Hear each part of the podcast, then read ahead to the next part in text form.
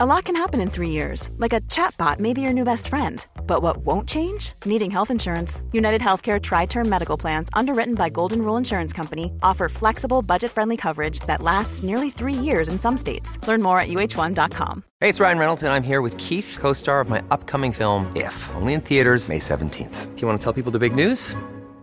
All right, I'll do it. Sign up now and you'll get unlimited for $15 a month in six months of Paramount Plus Essential Plan on us. Mintmobile.com slash switch. Upfront payment of $45 equivalent to $15 per month. Unlimited over 40 gigabytes per month. Face lower speeds. Videos at 480p. Active Mint customers by 531.24 get six months of Paramount Plus Essential Plan. Auto renews after six months. Offer ends May 31st, 2024. Separate Paramount Plus registration required. Terms and conditions apply if rated PG. Many of us have those stubborn pounds that seem impossible to lose, no matter how good we eat or how hard we work out. My solution is PlushCare.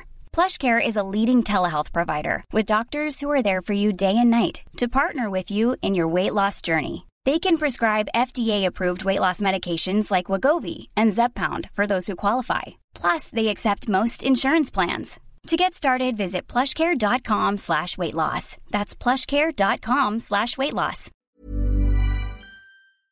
Hello, bienvenidas y bienvenidos a Las Reinas Podcast. Yo soy Larisa y estoy muy contenta y emocionada de traerles historias de reinas reales y honorarias, famosas y no tan famosas.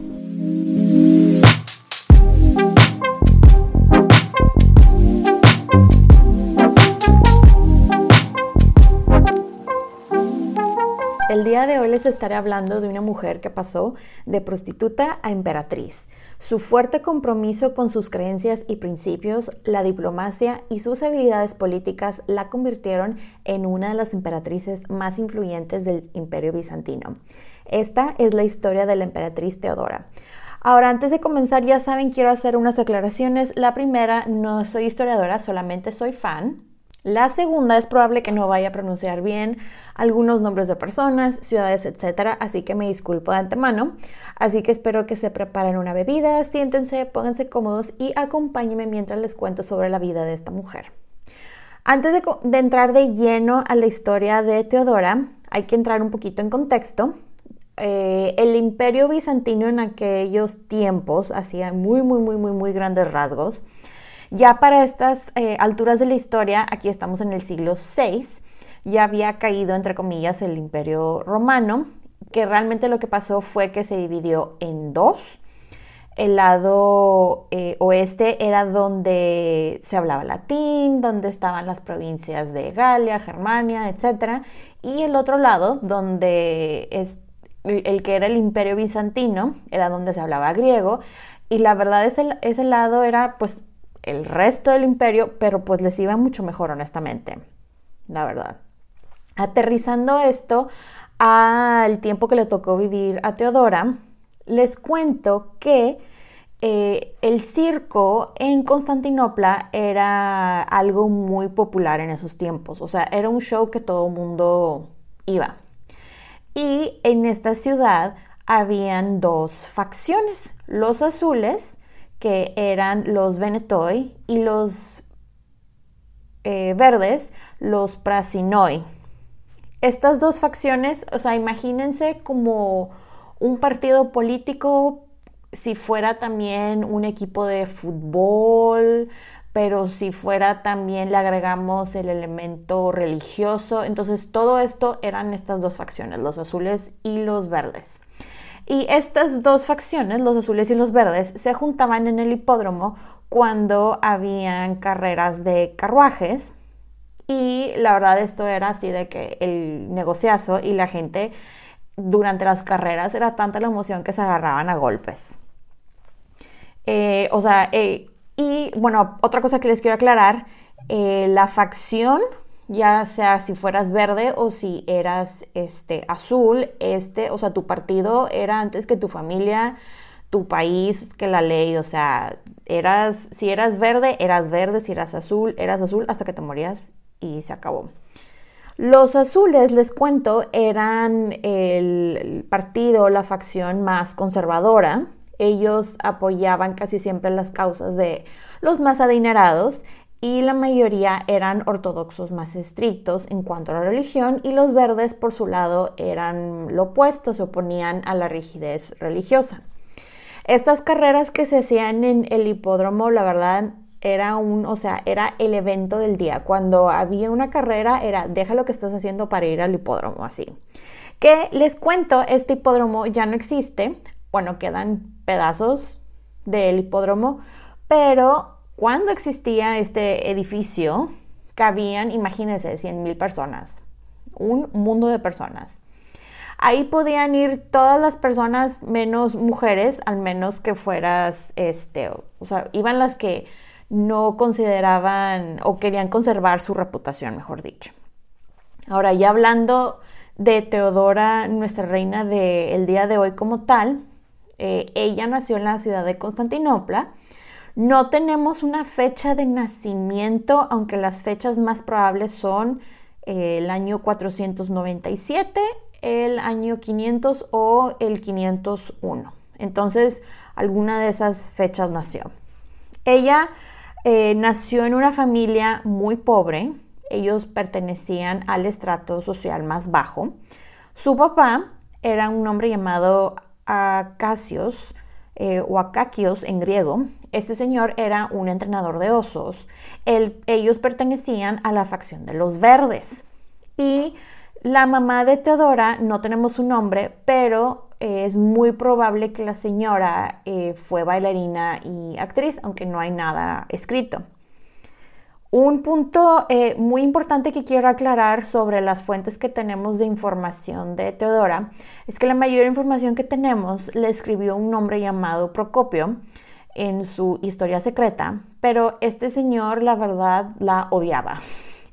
la odiaba, pero estaba como obsesivamente, no sé, tenía una obsesión muy rara con ella, la verdad.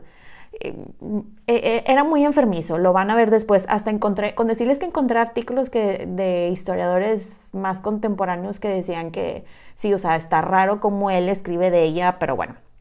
Sabemos que Teodora eh, tenía dos hermanas, una hermana mayor llamada Cómito y una hermana menor llamada Anastasia. Se cree que la familia de ellos venía de Chipre, aunque hay historiadores que piensan que la familia venía de Siria, Siria, perdón, pero la verdad es que pues nadie sabe con certeza.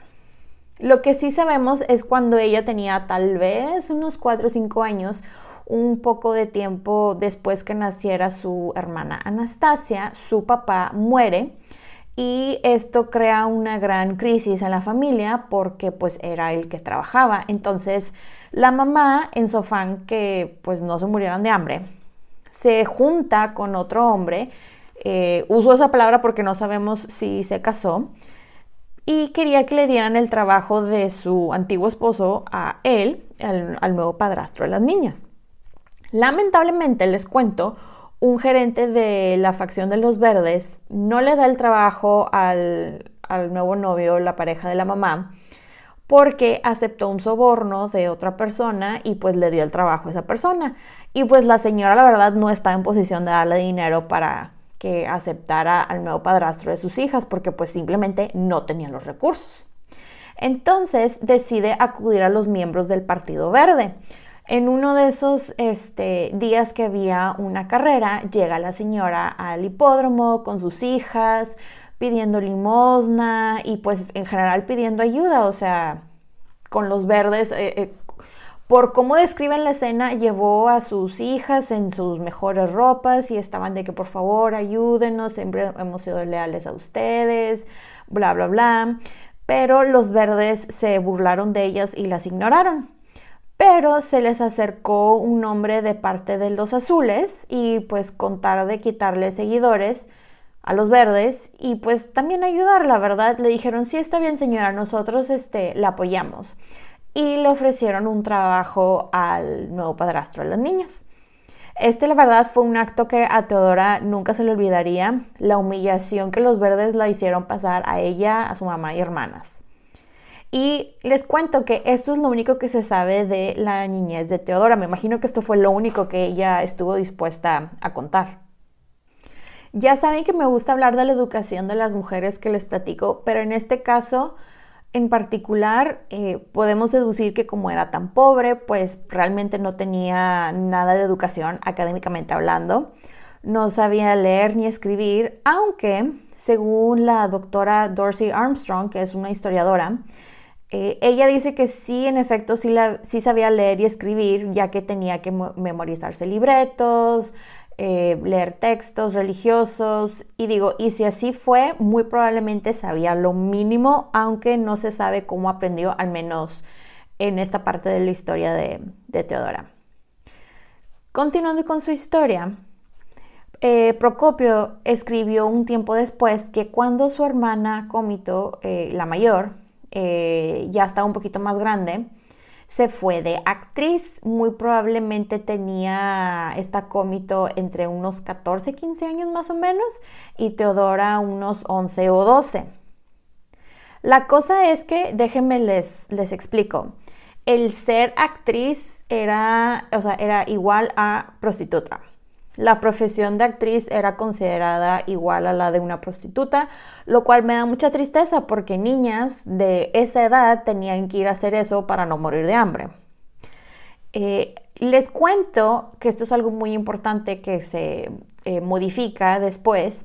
Había una ley eh, del imperio, una ley romana, en aquel tiempo que decía que cualquier mujer que trabajaba como trabajaba o había trabajado como sirvienta, como eh, mesera, como prostituta o actriz, eh, estaba prohibido casarse con hombres que tuvieran puestos eh, elevados como senadores o cualquier hombre de alto rango, lo cual se me hace, no sé ustedes, pero es como, está muy raro lo específica de esta ley, pero bueno. De aquí nos vamos a las obras de teatro. Las obras de teatro que participaban las niñas, las demás actrices, o sea, esto no eran obras de Shakespeare, es a lo que voy, eran, eran obras que eran como subidas de tono, habían desnudos o desnudos parciales, este, y lo único que realmente se necesitaba era que las actrices fueran bonitas y desinhibidas. Teodora empezó a ir al hipódromo para ir a peinar a su hermana y después ella fue la que empezó a actuar. No sabemos realmente, o sea, no tenemos una idea de cómo se veía ya que nadie se molestó en pintarla, tanto Teodora como su hermana, pero sí sabemos que eran muy bonitas porque siempre las describían como muy bonitas y llamaban mucho la atención.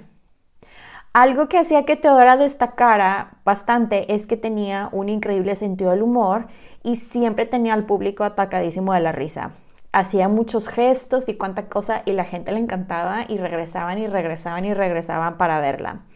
Ella se adaptó pues bastante rápido y ya dejó a su hermana, o sea, de peinar a la hermana para ya dedicarse, vaya, tiempo completo en ser la estrella del teatro bizantino, este, por su gran reputación, por su falta de modestia.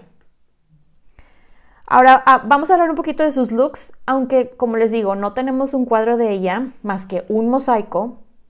Hay descripciones de ella y según descripciones, y cito, ella era muy bella con un cuerpo diminuto, una cara ovalada y ojos grandes y oscuros, y que tenía la piel casi tan pálida como el marfil, y tenía una gracia y el encanto que hasta sus propios enemigos la describirían como irresistiblemente atractiva. Y según Procopio, dijo sobre sus looks que expresar su encanto en palabras o encarnarlo en una estatua sería para un simple humano completamente imposible. Y también la describió como de rostro bello y en general de apariencia atractiva. Sabemos que ella no podía cantar ni tocar instrumentos, tampoco era la mejor de las bailarinas, ni de la mejor de las actrices, pero sí sabemos que era una mujer muy ingeniosa y muy divertida y ella se cuando era actriz se desvestía de una manera muy sugestiva que la gente de Constantinopla estaba así fascinadísimos por ella. Lo siguiente que les voy a leer es un relato de Procopio que la verdad, como les dije, él tenía una obsesión muy rara, enfermiza con ella.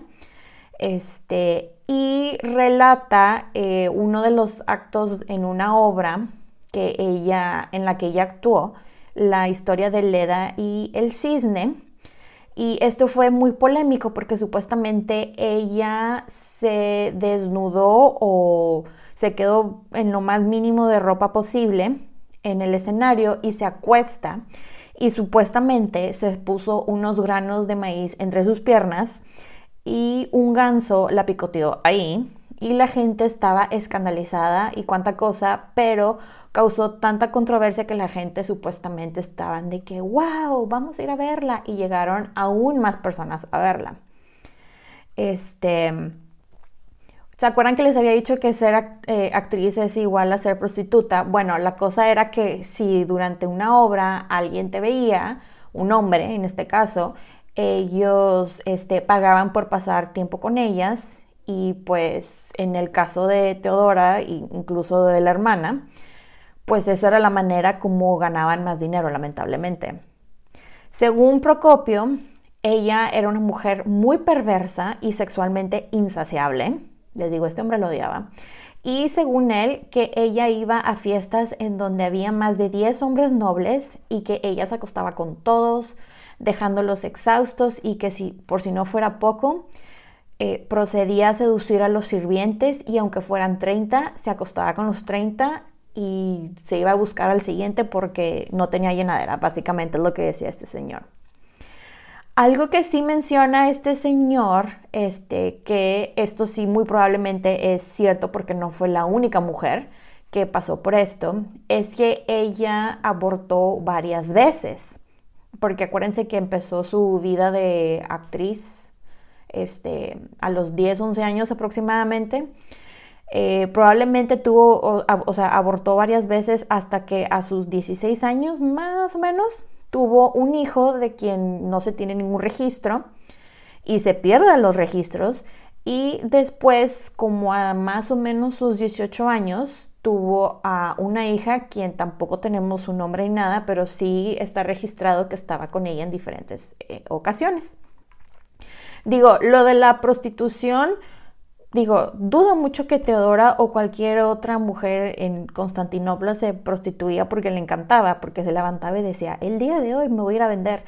No, sino simplemente porque pues así tenía que ganar dinero porque eran las únicas opciones laborales que habían disponibles para las mujeres del estrato social donde ella venía. Pero bueno, llega el año 520 cuando Teodora tenía más o menos unos 20 años y ella se va de Constantinopla ya que ella tenía un amante, un hombre llamado Esébolo. Este señor era un gobernador de Pentápolis, que esta era una provincia en lo que ahora es el territorio de Libia. La cosa es que, bueno, Teodora se va con este hombre que muy probablemente, por cierto, es el papá de su hija, se van para Libia, pero eh, se quedan ahí un tiempo, discuten bastante y este hombre la corre de su casa. Entonces, este, pues ahí está ella sola en un lugar que no es su casa. Y de hecho en este punto de su historia Procopio asume que ella se volvió a prostituir para ganar dinero, pero digo, es probable que ella tenía algo de dinero de cuando era actriz, tipo guardado por ahí y de Libia se va a Alejandría. Alejandría en Egipto seguía siendo una ciudad muy cosmopolita, de mucho comercio, había gente de todas partes del mundo, había muchos intelectuales y cuánta cosa. Y la cosa es que su estancia ahí le cambia la vida, ya que había eh, muchos teólogos y monjes y patriarcas. Y Aquí me voy a irme a un pequeño paréntesis para explicar lo que pasaba con los cristianos de la época, porque la verdad está bastante interesante. Ya ven que a nosotros como humanidad nos encanta estar peleándonos por cómo, entre comillas, debe de ser el concepto de Dios y en estos tiempos era lo mismo básicamente.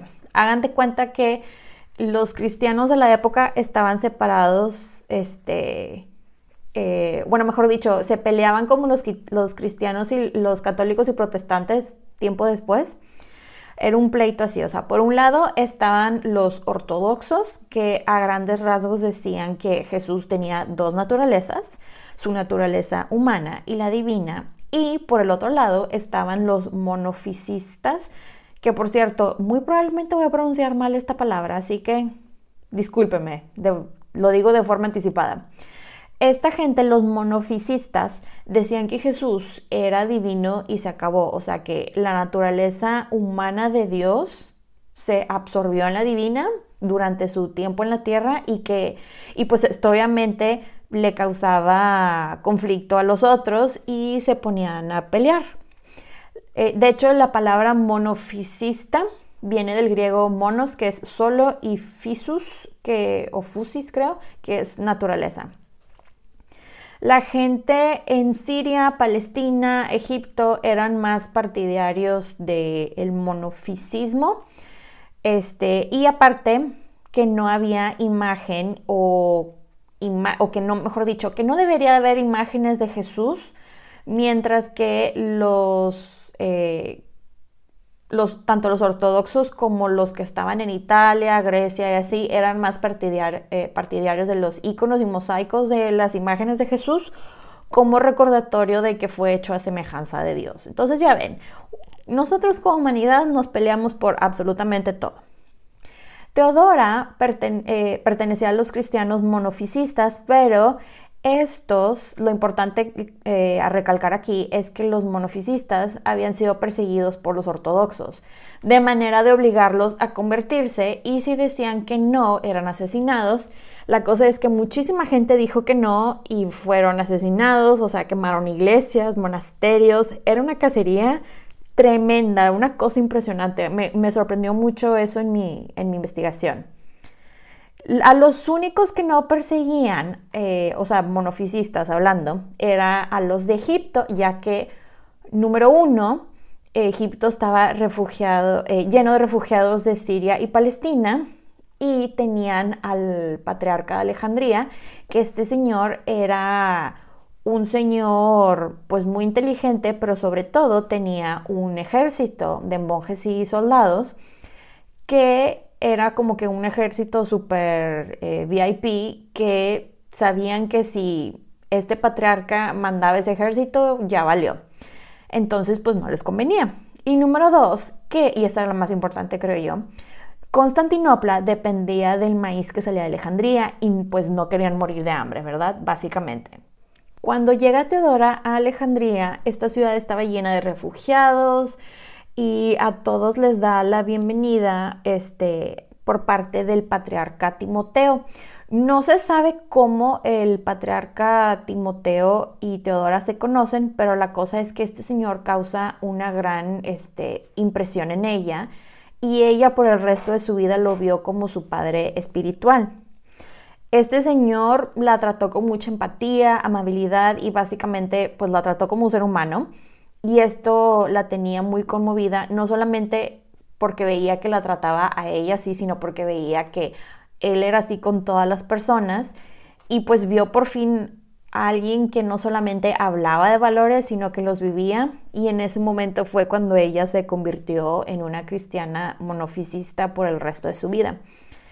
En este tiempo, durante su estancia en Alejandría, Teodora conoce a un señor llamado Severus, sí como el de Snape de Harry Potter.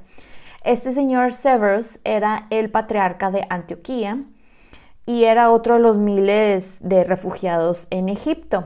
Pues este señor también le cambia la vida como el patriarca Timoteo, ya que él la educa, le enseña a argumentar, a debatir en temas religiosos y se da cuenta luego luego que Teodora era una brillante estudiante, era muy articulada y esto fue algo que le ayudó bastante, o le ayudaría bastante a Teodora en, su vida futura.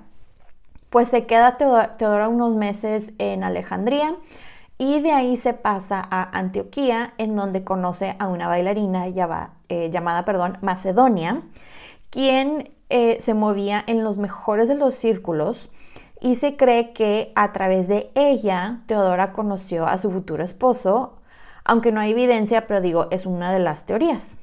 Pues termina su tiempo en Antioquía y se regresa ahora sí a Constantinopla con un muy modesto eh, trabajo. Era em, como, eh, ¿cómo se dice? Como de esas mujeres que bordan y tejen y cosas así.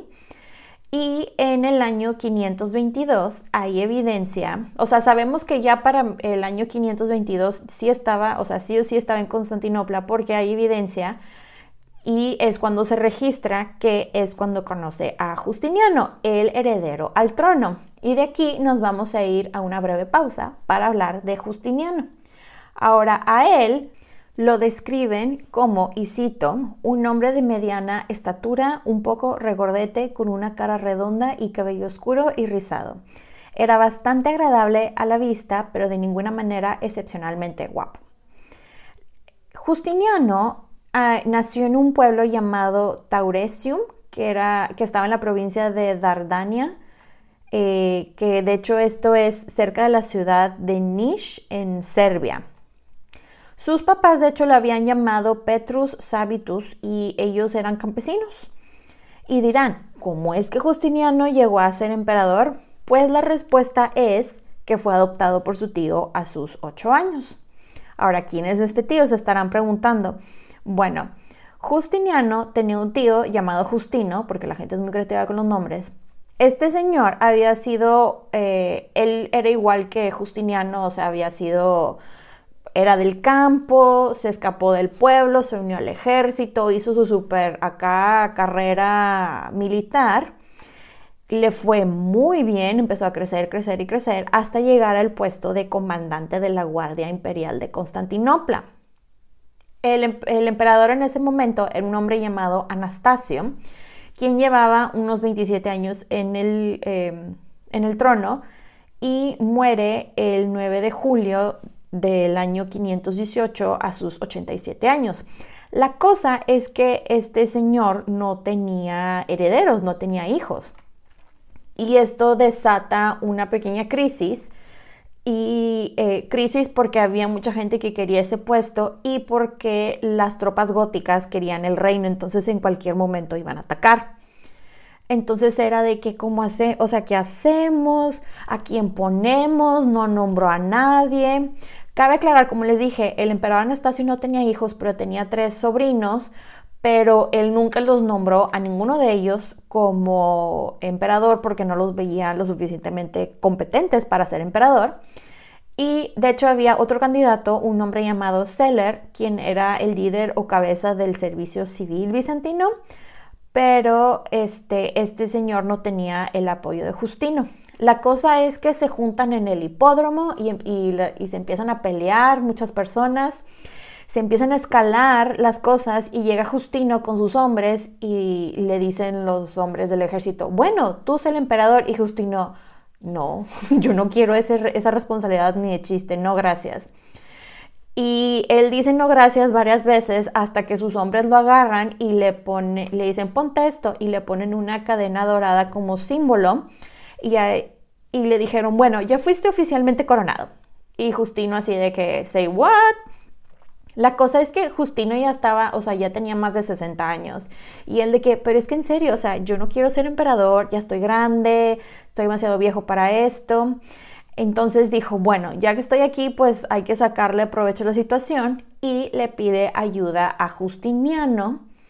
Eh, y pues así fue como fue adoptado Justiniano. No se sabe realmente mucho más de, todo este proceso, pero el tío fue de que pues vente conmigo y lo tenía prácticamente como su este, co-emperador.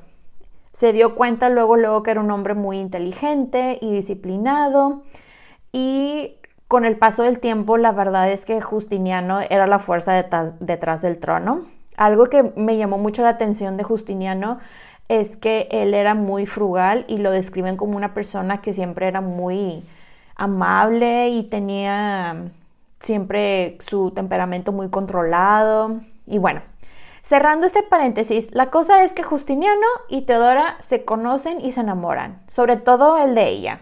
O sea, al parecer él la vio y fue de que, wow, ¿quién es ella? Y ahí quedó flechado. Según reportes, él amó hasta el día que murió. Obviamente, este, ellos se conocen y se enamoran y todo, pero no era posible que Justiniano eh, y Teodora se casaran por la ley esa que les digo que una actriz o prostituta así no puede casarse con alguien de la alta nobleza y todo eso. Y la gente estaba de que, pero Justiniano, o sea, pero ¿por qué ella? O sea, ella fue prostituta, fue, bueno, actriz y que esto. Y adivinen de qué acusan a Teodora. 3, 2, 1. Obviamente de embrujarlo, porque eso es lo que siempre este, acusan a las mujeres le decían que, que porque le daba pócimas mágicas para enamorarlo y que, que, no sé qué. Pero digo, ella era una mujer, aparte de que era muy atractiva, era muy inteligente. Ellos la verdad tenían personalidades y rasgos que se complementaban, o sea, los dos eran muy inteligentes. Ella era como inteligente práctica y él era inteligente académico. Eh, y a pesar de que había una diferencia de años bastante considerable, eh, en teoría ella era unos 18 años menor que él. Ella tenía un carácter bastante fuerte como él, que era justamente lo que él necesitaba. Ahora, no sabemos si Teodora realmente se enamoró de él o después se enamoró de él, pero sí me imagino que estaba muy feliz de estar con alguien de ese nivel, sobre todo de donde ella venía. Y digo, pues no podemos juzgarla porque pues por primera vez en su vida tenía seguridad, tenía estabilidad y riquezas que jamás en su vida pensó tener. Ella estaba muy contenta y muy probablemente sí quería a Justiniano, la verdad. Y de hecho el, el escritor Procopio realmente nunca escribió o insinuó que ella le fuera infiel a Justiniano. Este, como les dije, ellos se conocen y se enamoran y ella este, se convierte en su amante y se mudan a un palacio muy fancy que se llama el Palacio de eh, algo así creo que se pronuncia. Ahí llega Justiniano con regalos y se la pasaban echando el chal. Y llegó con ella así de que ya tienes un título, eres noble y le platicaba Justiniano a Teodora sobre asuntos de Estado y conforme tuvieron más conversaciones así, Justiniano fue de que, wow, realmente tiene muy buenas ideas y opiniones y prácticamente tomaba su libretita y anotaba lo que ella le decía. A pesar de que, eso sí es muy importante aclarar, que religiosamente hablando, Justiniano era ortodoxo y ella era monofisista, ellos se llevaban bastante bien, o sea, era algo que nunca era un problema entre ellos, había siempre un respeto este, mutuo entre ellos por eso. Y digamos que ella empezó diciéndole de, oye, ¿qué tal si hacemos una especie de campaña de dejemos, a matar, dejemos de matar a la gente porque piensan diferente a uno, ¿no? Justiniano quería casarse con ella pero para hacer esto tenía que cambiar la ley que les dije, la de que no se podían casar las actrices con eh, hombres nobles, etc. Y para sorpresa de él como de su tío, la esposa de su tío, una mujer llamada Eufemia, Eufemia quien había sido esclava, se opuso al cambio de ley, pero eh, pues la verdad no le duró mucho el gusto a la señora, ya que a los pocos meses ella murió y Justiniano fue de que, tío, por favor, ya puedo cambiar la ley. El tío, sí está bien. Entonces cambian la ley y se casan en la iglesia de la Santa Sabiduría, que fue, en su, eh, fue una iglesia en su momento y ahorita ya no existe, pero la describen como una muy bella basílica. Fue un bodón. Fueron personas de los más altos rangos, en sus perdón, mejores vestidos, y de hecho se cree que sus hermanas Cómito y Anastasia estuvieron ahí. Teodora ya como esposa del heredero, la verdad es que fue pues bien aceptada por la gente en general y de ahí pues pasó de lo mejor, se la pasó de lo mejor con su nuevo estilo de vida. Ya para esas alturas, este, él adoraba a su hija y la trataba como si fuera de él. Y la gente, como veía que Justiniano le concedía todo lo que quisiera eh, a Teodora, empezaron a ir con ella, pues a pedirle favores. Y como sabían que ella venía de orígenes humildes, pensaron que le podían hablar y tratar como si quisieran, pero la verdad es que estaban muy equivocados. Teodora se volvió muy insistente en seguir una forma muy estricta de protocolo, sobre todo con la gente que no la trataba bien. Y de hecho, si iban a verla, los hacía esperar por horas y a veces eh, no dejaba, era de que no, siempre dile que no. O si sí los dejaba que pasaran a verla, tenían que acostarse en el suelo y prácticamente besarle los pies. Muy estricto ese protocolo. Ella se puso a trabajar eh, viendo qué era lo que hacían y las demás personas y conociendo a los hombres que rodeaban a su esposo, algo que la verdad fue una muy buena eh, jugada de su parte. Primero se hizo amiga de un hombre llamado Citas, quien era un amigo de Justiniano, y él estaba de hecho casado con la hermana de ella, y este señor era muy buen soldado. Después se hizo amiga de eh, que es creo que Velosaurio, algo así en español. Este era otro soldado quien se convertiría en general, era muy popular entre las tropas y la verdad nunca sabían cómo le hacían, pero con él siempre ganaban. Era un hombre muy generoso. Él siempre se preocupaba por los soldados que estaban a su cargo.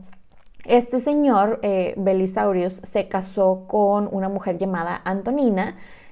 Y esta mujer, Antonina y Teodora, tiempo después se convertirían en las mejor de las amigas y le ayuda a Teodora a hacer varias cosas. Esta amistad, la verdad, era un win-win para Teodora, ya que por un lado tenía eh, pues a una amiga y su esposo, si su esposo se ponía loco, ella lo podía controlar a través de Antonina. Luego ella se hizo amiga de Narces, quien era un eunuco eh, soldado, quien después se convertiría en el comandante de los eunucos, guardaespaldas de Justiniano. Se sabe que él era un hombre muy íntegro y muy inteligente. Después Teodora se acercó con un hombre llamado Juan de Capadocia, quien era muy bueno para organizar cosas del gobierno, pero hizo muchas cosas que se hicieron demasiado burocráticas y era un hombre muy corrupto y malo. Y la verdad, honestamente, todo lo que leí de él era de esas personas que se le daba hacerse odiar por la gente, ya que, como les digo, era muy corrupto, violaba a muchas mujeres, o sea, era, ese tipo de, hombre. Pero no le hacían nada porque era uno de los besties de Justiniano y Teodora y él luego, luego fue así como que, no, no me caes bien, por más que intentó y se hicieron enemigos y se quedaron enemigos el resto de sus vidas. Por último, se acercó a un hombre llamado Tribonian. Este hombre era muy inteligente eh, él era un gran abogado y jurista y de hecho él fue el que le ayudó a Justiniano a codificar las leyes de Roma, que este fue un proyecto enorme que llevaron a cabo ellos, pero este señor era igual o peor de corrupto eh, que Juan de Capadocia y cambiaba las leyes todo el tiempo para él quedarse con más dinero. Pasa el tiempo, más o menos unos eh, tres años, y Justino, el emperador, se enferma y el Senado nombra a Justiniano como, o, sea, ya oficialmente como el coemperador, pero a los tres días, en Pascua, de hecho ya hacen la ceremonia formal de coronación en la misma eh, iglesia donde se casaron. Este, este, evento, la coronación, fue un súper evento. Justiniano, de hecho, insistió en que ella tenía que ser coronada con él como emperatriz, como su igual, no como su consorte. Y el primero de abril del año 527, Teodora fue llamada Teodora Augusta. Yo nada más me pongo a pensar, digo, no sé ustedes, ¿qué pasaría por su mente en ese momento cuando le pusieron la corona? De, que, de la infancia que tuvo a ser coronada emperatriz del imperio bizantino. Qué triunfo, ¿no? Pero bueno, pasaron los meses y ahora sí Justino muere al parecer murió de una úlcera y ahora ya de su forma súper oficial, Justiniano y Teodora eran los emperadores del mundo romano y de hecho todo lo que firmaban, sean leyes, documentos, etcétera, todo iba a nombre de los dos. Los primeros eh, años de ellos como emperadores, la verdad no empezaron nada bien por falta de dinero. Justiniano, desde antes de ser oficialmente emperador, tenía unos grandes y ambiciosos planes de todo tipo, planes militares, de construcciones, etc. Pero la cosa es que no había dinero para eso. Aparte ocurren dos tragedias en el imperio por eh, terremotos que tuvieron que mandar y mandar dinero para reconstruir las ciudades.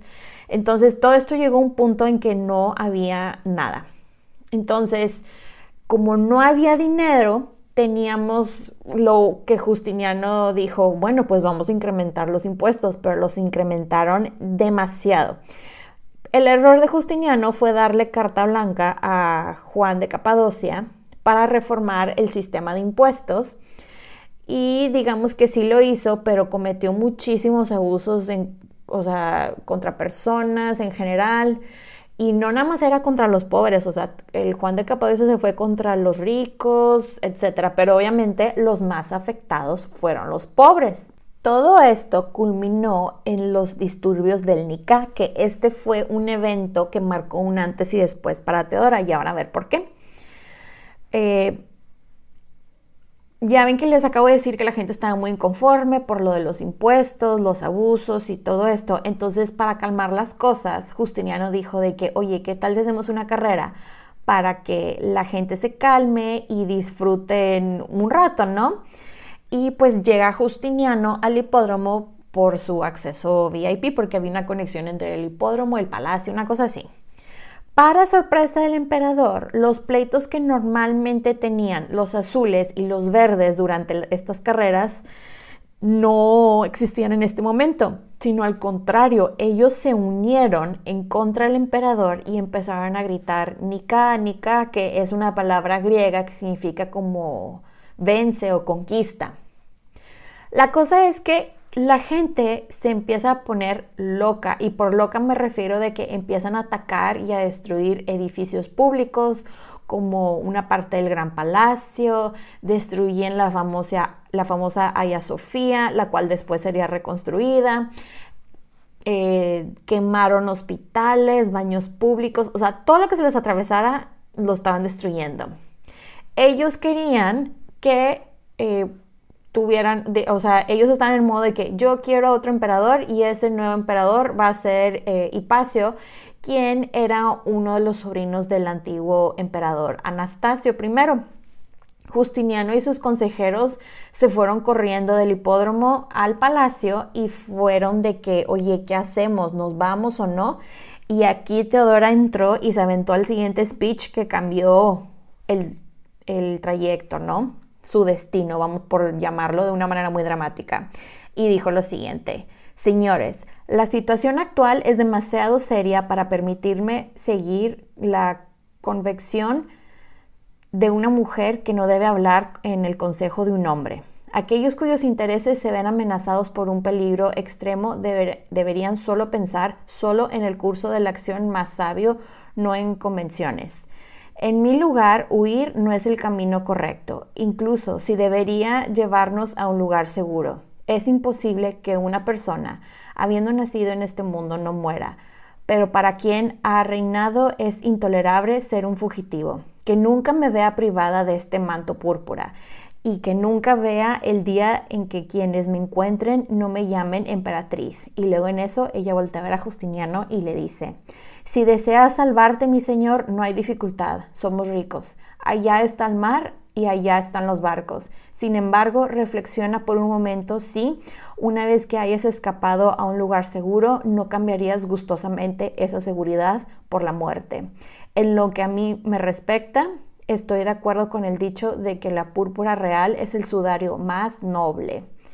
Terminando de hablar, el registro es que se sentó y se quedó así calladita y todos se voltearon a ver de que, OMG, Teodora dijo eso, say what. Y Justiniano dijo, ok, nos quedamos.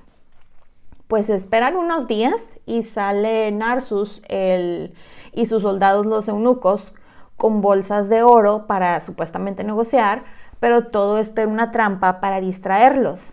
La cosa es que la gente empieza a escuchar que había oro y cuánta cosa y se empiezan a meter al hipódromo y el general eh, Belisario y el general Mundus con sus soldados rodean el hipódromo, hipódromo perdón, y básicamente pues era una emboscada. Se pone muy fea la cosa ya que fue una masacre. Y para, para la noche ya habían contado entre 30 y 40 mil cuerpos. O sea, estuvo feo esto, honestamente. A partir de este momento, el reino de ellos fue muy estable y ella empieza a salir aún más en los registros. Y de aquí voy a hacer una pausa para platicarles de algo que me pareció muy interesante de, todo, de Teodora y que se molestaron en escribirlo. Y es lo siguiente.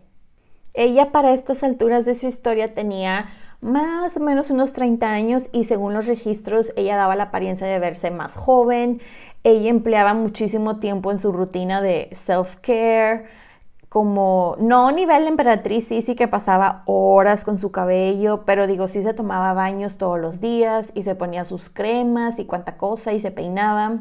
Llegaban sus ayudantes y le ayudaban a vestirse y ponerse muchas joyas y en cuanto terminaba de arreglarse se ponía a trabajar en asuntos del gobierno y ya después en la tarde se iba a dormir un rato, se levantaba y comía algo, o mejor dicho, cenaba, y que por lo que escribieron, ella tenía muy buen diente. De hecho, ella se hizo muy famosa por todas las comidas que pedía, tanto para ella como para sus invitados, al igual que los vinos que tomaba.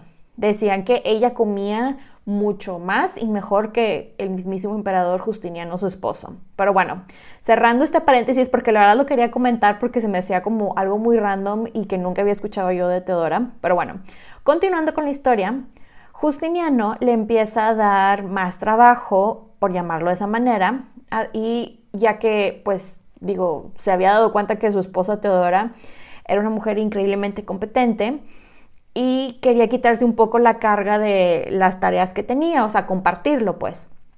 Entonces Teodora se empezó a encargar de, de, los temas más relacionados con obispos, magistrados, generales, gobernadores, provincias, ministros, todo eso. Y Justiniano se empezó a enfocar más en hacer el imperio romano grande nuevamente, por llamarlo de esa manera, a como había estado pues y empezó con unas campañas eh, militares extensas y lograron reconquistar el norte de África, la isla de Sicilia e Italia y durante este tiempo les digo le dejó mucho de las tareas de gobierno a Teodora y Teodora que sí está bien, yo me encargo. Algo que se me hizo también muy interesante es que Teodora no le gustaba pasar mucho tiempo en Constantinopla, entonces lo que hacía se iba en una gira de progreso como le hacían los europeos o le harían un poquito después. Empezó a viajar a ciudades como Hierón, Blicia, Crisópolis, Pitia y varias ciudades ahí y era, la cosa era que ella, se, ella llegaba, se quedaba un rato. En una de estas ciudades había como unas aguas termales que supuestamente eran muy milagrosas y quién sabe qué y visitaba las aguas para que, supuestamente quedarse joven y cuánta cosa, pero escuchaba eh, reclamos o sugerencias de las personas y empezó a construir iglesias, reparaba monasterios, etc. Regresando a Constantinopla, Teodora y Justiniano empezaron la construcción, reconstrucción de la ciudad. Aquí fue cuando construyeron la iglesia de San Sergio y San Baco, que de hecho esta todavía existe, y esta iglesia, de hecho, tiene las iniciales tanto de Justiniano como de Teodora. Al parecer están en la fachada. Encontraron a un arquitecto llamado Antemius, quien fue el que diseñó slash reconstruyó la famosísima Hagia Sofía. De aquí nos vamos a la siguiente sección que voy a llamar Teodora la Reformadora. Empezó y de hecho fue su misión de vida ayudar a los cristianos perseguidos. Básicamente le dijo Justiniano, no está bien que se mueran personas inocentes, aparte de que todo esto no está resultando en favor de nadie. Y Justiniano le contestó algo así como, pues sí, tienes razón, y ordenó que dejan de matar a gente porque el concepto de Dios era diferente. Esto tuvo un efecto profundo en el imperio y llegaba muchísima gente con ella a darle gracias ella incluso remodeló su antiguo palacio para darle asilo a monjes monofisistas, con decirles. logró convencer a Justiniano que el camino hacia la paz entre estas facciones era mediante el diálogo y no la persecución. Y representantes de este grupo religioso fueron invitados a conocer al emperador, tuvieron varias conferencias teológicas, pero vamos a ir a la parte que creo yo que más impacto tuvo y esta parte fue el apoyo para las mujeres. Ella empezó con las niñas y mujeres que eran actrices slash prostitutas ya que esto no era un problema moral, esto era un problema social y estas niñas eh, y, mujeres estaban sin la protección de la ley. No es que querían ser prostitutas, pero pues tenían que comer. Empezó cerrando burdeles ya que sabía que esto era un negociazo, pero ese dinero nunca iba para las prostitutas, sino para los pimps, los eh, proxenetas. Esto era un problema muy grave ya que gente muy pobre vendía a sus hijas por unas moneditas de oro y las, eh, eh, los que las compraban les prometían a los papás que ellas iban a vivir una muy buena vida en la capital, que iban a estar bien vestidas y cuánta cosa, pero la cosa es que las obligaban a firmar un contrato en donde cambiaban su libertad a cambio de un techo y la mayoría, si no es que todas, pues no sabían leer y pues no sabían lo que estaban firmando y solamente las liberaban entre comillas cuando estaban muy viejas y no les servían y ellas morían eh, de hambre en las calles, imagínense eso, ¿no?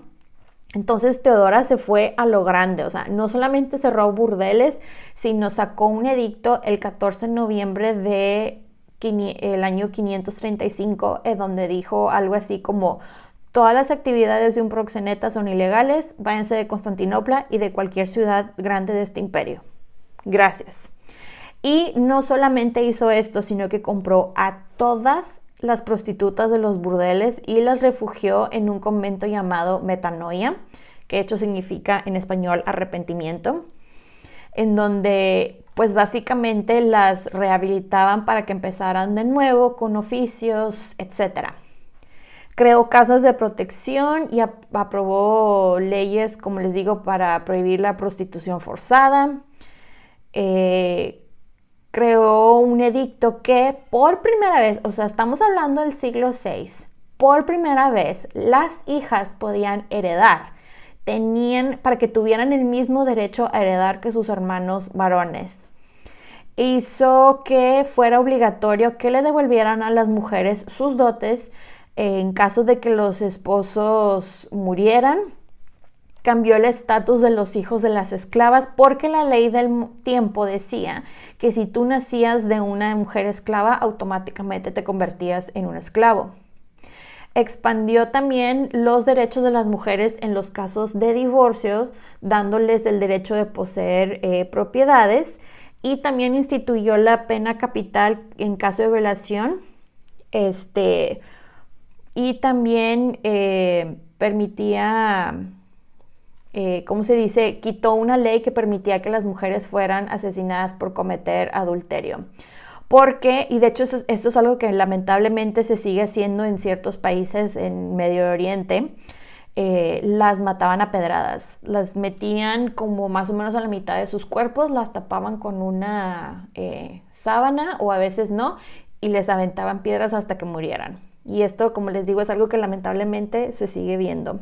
Pero bueno, Cerrando este paréntesis y continuando con su historia, nos vamos con Juan de Capadocia, el enemigo de Teodora.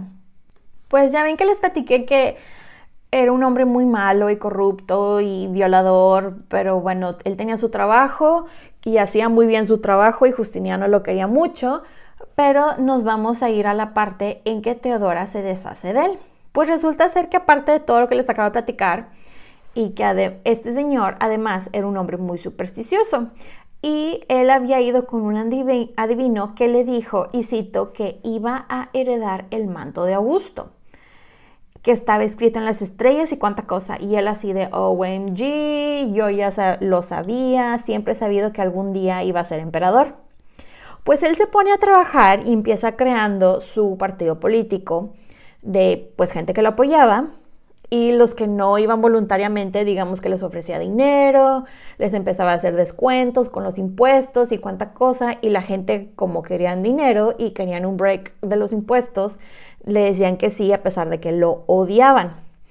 Juan sabía que Teodora era un gran obstáculo para su meta de llegar a ser emperador y empieza una campaña de chismes sobre ella, que muy probablemente eran de su pasado, la cosa es que no logra nada, ya que Justiniano pues no hizo caso a eso y Teodora simplemente fue de, ay X, no me importa. Teodora tenía su red de espías que iban este, desde los eunucos, mujeres de la capital, sus damas, todo el mundo le pasaba información porque la querían y porque ella los había ayudado de una u otra manera. La cosa es que por medio de, de los eunucos, se ponen a investigar y le pasan la información ya verificada y todo a Narces, el comandante de los eunucos, y le dice a él que todo esto empezó con Juan de Capadocia. Y no solamente eso, que había formado un partido político y que aquí fue cuando Teora dijo, hmm, aquí huele a gato encerrado. La cosa es que ella, este, no saben cómo le hizo, pero le llegó o sea, su gente le llegó con el chisme que investigaron y dieron con la predicción del adivino que Juan iba a heredar el manto de Augusto. Aquí todo era fue de, ah, ok, ya entendí lo que está tratando de hacer. Pues va a querer deshacerse de mí para llegar a Justiniano, para matarlo y él quedarse con emperador, porque aún no nombra a alguien de, de heredero. Ah, pobrecito, si quiere jugar, juguemos. Y eso fue lo que hizo. Su primer jugada fue mostrarle a Justiniano lo cruel que era Juan y lo malo que era en su trabajo, porque y decía que está tratando de deshacerse de ti, ten cuidado. Este, pero Justiniano la verdad es que él así como, ¿cómo? ¿Estás segura? Y así, y luego se lo dijo, digamos, o sea, se, se, lo insinuó ya más fuerte y él así como que, ay, no, no entiendo. Entonces Teodora dijo, no, hombre, este hombre no está poniéndome atención. Ya sé qué es lo que voy a hacer. Le dice a su amiga, a su bestie Antonina, Antonina, ven, necesito que me ayudes a acabar con este hombre. Y Antonina de que, obvio, ¿qué hago? Y básicamente le, dice, vamos a llegarle a él por donde más le duele. Pues resulta ser que Juan tenía una hija llamada Eufemia. Esta era su única hija y él la adoraba. Pues Antonina aprovecha que él sale de la ciudad para acercarse a la niña y ganarse su confianza. La niña ya para esas alturas era una adolescente y cayó y en poco tiempo este, le decía, o sea, hacía todo lo que Antonina le decía sin saberlo, básicamente. Ya con la confianza ganada de Eufemia, Antonina empieza a quejarse, entre comillas, de la situación de su esposo, que había ido a tantas campañas militares y no había recibido nada a cambio por sus servicios, que los emperadores, tanto Justiniano como Teodora, eran crueles y ya saben el violín, ¿no? La cosa es que Eufemia le dice a Antonina, pero ¿por qué aguanta eso tu esposo? Aparte de que tiene un ejército que lo respalda, porque no se revela y ya, muy fácil se le hizo a la niña decir esto. Y Antonina le contesta algo así como, pues es que mi esposo nunca sería exitoso sin un aliado político fuerte en la capital. Y Eufemia hizo justamente lo que Teodora esperaba que hiciera, ya que Eufemia corrió y le contó a su papá que eh, el general eh, Belisario estaba buscando un aliado y Juan de Capadocia fue de que esta es mi oportunidad. Pues le pide a Eufemia, este, a su papá Juan, que arregle una cita entre él y Antonina, pero Antonina le dijo que no lo podía ver porque no quería correr el riesgo de que alguno de los espías la viera y le contara a la emperatriz, pero en unos días iba a salir de la ciudad y que lo podía ver en las, en las afueras perdón, de Constantinopla, en una de las casas de Antonina. Entonces Juan le escribe a Antonina y le dice, ok, está bien, ahí te veo tal día y tal hora. La cosa es que Teodora ahora sí llega y le cuenta todo a Justiniano, le enseña la cartita y cuánta cosa, y él al principio de que no, ¿cómo crees? No haría eso. Y Teodora fue de, bueno, no me creas, pero iba a estar. ¿por qué no mandas a quien tú quieras para que veas que sí va a estar ahí? Y justamente eso fue lo que Justiniano hizo. Le pidió a su eh, gran amigo Narces, el eunuco, y a Marcelo, el capitán de su guardia, que fueran a la casa de San Antonina a tal hora, tal día, y que tenían las órdenes de arrestar a Juan de Capadocia y si resistía el arresto, que lo matarían en ese momento. La cosa es que Juan llega a casa de Antonina, en donde ella, Narces y Marcelo lo estaban esperando. Antonina, de hecho, escondió a Narces y a Marcelo y a otros soldados en el jardín y llevó justamente ahí a Juan de Capadocia al jardín y ellos escucharon que él iba a hacer todo lo posible por ayudar a una revuelta militar en contra del emperador y en eso sale Narces y Marcelo y de que estás bajo arresto Juan y hay una pelea en donde Juan escapa y corre hacia Aya Sofía pidiendo que le dieran santuario pero todo era fue de nope y por fin ella gana y se deshace de él, ya que lo terminan desterrando a Sisus, que está en la, estaba en la provincia de Misia, donde lo obligan a convertirse en diácono y como hombre, como hombre religioso no podía convertirse en emperador por ley. Y ahí pasan muchas cosas que la verdad no voy a mencionar porque si no sería aún más largo este episodio. Pero la cosa es que, perdón, en la ceremonia de ordenación, él no tenía un manto y le prestan uno de un monje llamado Augusto. Y ahí se dio cuenta que la profecía se cumplió, que él heredó el manto de Augusto. En los años que siguieron, Teodora se enfocó muchísimo en su trabajo, en ayudar a la causa de los monofisistas, juntándolos, participando en debates, construyendo iglesias y cuánta cosa. De aquí nos vamos a la plaga bubónica, la plaga de Justiniano o la plaga justiniana. Pues les cuento que en el año 542 llegó a Egipto de un barco de Etiopía un pequeño animalito que en aquellos tiempos llamaban pulga, que de hecho tiene el nombre de Xenophislia cheopsis, que es un parásito de roedores por si no sabían, les cuento que este animalito es el responsable de la plaga bubónica. Y dirán ustedes, ¿cómo es posible que ese animalito es responsable de esto? Pues les cuento que este parásito tenía en su estómago una bacteria llamada Pasturella pestis, que si esta iba al, al torrente sanguíneo causaba la enfermedad. La gente pues realmente no sabía cómo era esto, cómo se contagiaba y por qué unas personas se contagiaban y otras no y por qué los síntomas eran diferentes, porque por todo lo que leí te daba de alguna de las siguientes maneras.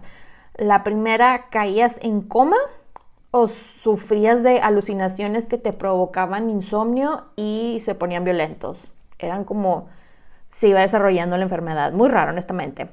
La cosa es que la plaga llega a Constantinopla y las cosas se ponen feas, pero feas nivel tuvieron días en que morían 10.000 personas al día.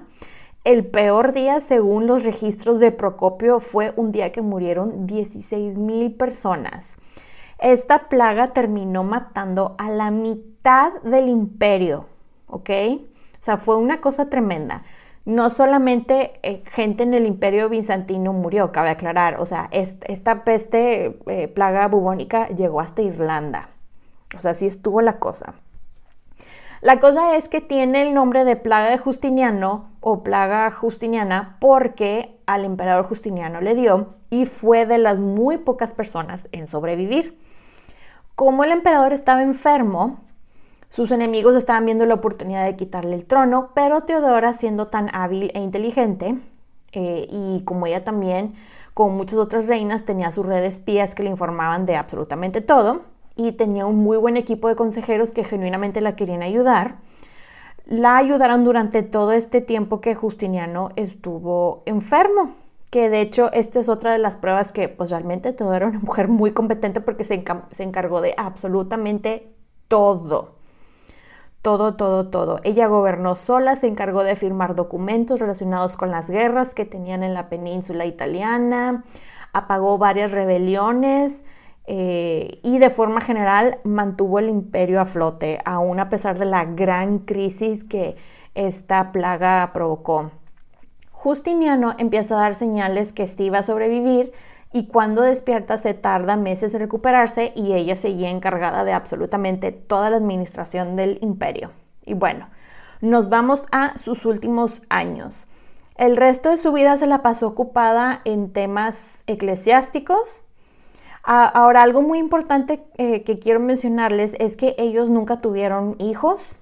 Hay registros que hacen mención de un aborto espontáneo, pero muy probablemente fueron varios embarazos que no resultaron. Y digo, ese era el trabajo principal de cualquier reina, ¿verdad? Pero a pesar de que ella no cumplía con ese trabajo, su esposo la verdad es que nunca le reclamó absolutamente nada, sino al contrario, la adoraba. Para la primavera de el año 548 ella ya estaba muy enferma, o sea, ya no solamente se sentía muy mal, se veía muy mal. No hay registros que especifican cuánto tiempo estuvo enferma, pero a las semanas, el 28 de junio de ese mismo año, Teodora falleció de muy probablemente cáncer de mama.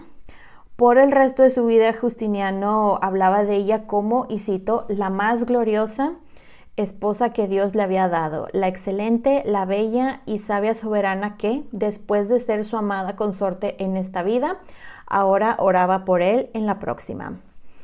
Su cuerpo fue enterrado en la iglesia de los santos apóstoles en un muy elaborado funeral que concluyó con un Justiniano que no paraba de llorar, le puso una corona y la abrazó y su séquito lo tuvo que mover de ahí. Y cuando Justiniano el emperador se compuso, gritó, Adelante emperatriz, el rey de reyes y señor de señores te llama. Y las personas que estaban cargando el cuerpo empezaron la procesión en la cual se unieron miles de personas. Justiniano la lloró, la verdad, el resto de sus días y decidió que la mejor manera de honrar a su amada y difunta esposa era honrar su legado de tolerancia religiosa y muy a pesar de que muchos este, ortodoxos le decían, él cumplió con su palabra. También en este punto Justiniano por fin eligió a un heredero y al que eligió fue a su sobrino Justino, quien se casó con la sobrina de Teodora, eh, Sofía, quien era hija de su hermana Cómito. Incluso después de su muerte, el estatus de las mujeres del imperio bizantino se elevó muy por encima de las mujeres del eh, Medio Oriente y Europa. Ahora hablemos de forma muy express de su legado porque creo que he estado mencionando varias de las cosas. Tanto ella como Justiniano son santos en la iglesia ortodoxa, lo cual me parece muy irónico, sobre todo de parte de Teodora, porque ella no era ortodoxa. Y por si le quieren rezar, su día es el 28 de junio. Eh, su ascenso, digo, no podemos subestimar su influencia ya que su ascenso desde sus orígenes pues muy humildes al trono es, o sea, todo esto es un testimonio a su inteligencia, a su determinación y su astucia y su firmeza durante uno de los periodos más difíciles del imperio. Y em, ella de hecho fue la responsable de la promoción y adopción del monofisismo en Nubia en el año 540. Entre ella y Justiniano construyeron acueductos, puentes, más de 25 iglesias, entre ellas la famosísima Hagia Sofía, que es la iglesia de la Santa Sabiduría, que esta fue la iglesia más grande del periodo y uno de los mejores ejemplos de la arquitectura bizantina y 1500 años después ahí sigue. Ella personalmente supervisó la construcción de la iglesia de los santos apóstoles y por todo lo que leí, esta iglesia estaba igual de magnífica que la famosa Hagia Sofía.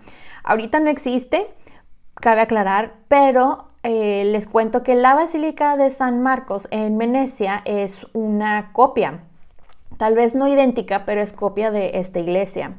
Digo, yo aún no la veo, pero por todo lo que he visto en línea, el interior de la arquitectura sí o sí es bizantino, definitivamente. Ella incluso mandó construir asilos para gente mayor, casas para gente sin techo, como les digo, orfanatos. También tenemos en su legado todas las reformas en pro de las mujeres que les mencioné hace rato, dándole derechos a las mujeres que nunca se habían tenido. La más, tenemos la más famosa de sus representaciones, que técnicamente es la única representación de ella que queda, que está en la iglesia de San Vitale en Ravenna, Italia. Como les digo, esta es prácticamente la única representación que tenemos, ya que en el siglo VIII los iconoclastas destruyeron las imágenes que muy probablemente había de ella y si llegó a quedar algo con la llegada de los turcos, ahí sí se destruyó todo completamente.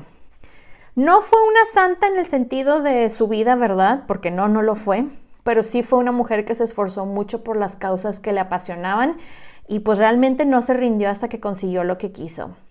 Cierro este episodio con una parte del speech de Teodora que dice lo siguiente que nunca me vea privada de este manto púrpura y que nunca vea el día en que quienes me encuentren no me llamen emperatriz. Espero que les haya, gustado este episodio. Bye. Pueden encontrar los episodios de Las Reinas Podcast en diferentes plataformas como Spotify, YouTube, Apple Podcast y Amazon Music. Y también están mis diferentes redes sociales como arroba las reinas podcast para Facebook e Instagram y arroba las en Twitter. Recuerden suscribirse, darle like, activar la campanita para recibir notificaciones, descargar los episodios y compartirlos. Incluso pueden dejar su rating y review. Muchas gracias por escucharme y por apoyar a este podcast. Nos escuchamos en dos semanas. Bye.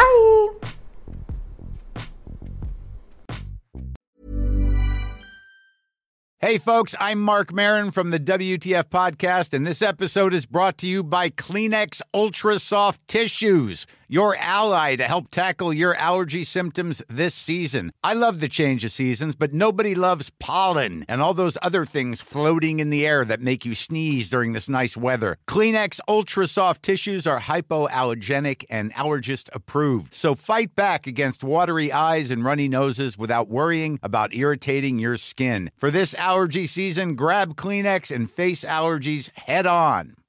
How would you like to look five years younger? In a clinical study, people that had volume added with Juvederm Voluma XC in the cheeks perceived themselves as looking five years younger at six months after treatment. Look younger, feel like you. Add volume for lift and contour in the cheeks with Juvederm Voluma XC. Reverse signs of aging by adding volume to smooth laugh lines with Juvederm Volure XC. For important safety information and to find a licensed specialist, visit juvederm.com. That's J U V E D E R M.com. Not for people with severe allergic reactions, allergies to lidocaine, or the proteins used in Juvederm. Common side effects include injection site redness, swelling, pain, tenderness, firmness, lumps, bumps, bruising, discoloration, or itching. There's a risk of unintentional injection into a blood vessel, which can cause vision abnormalities, blindness, stroke, temporary scabs, or scarring. Talk to a licensed specialist to find out if it's right for you.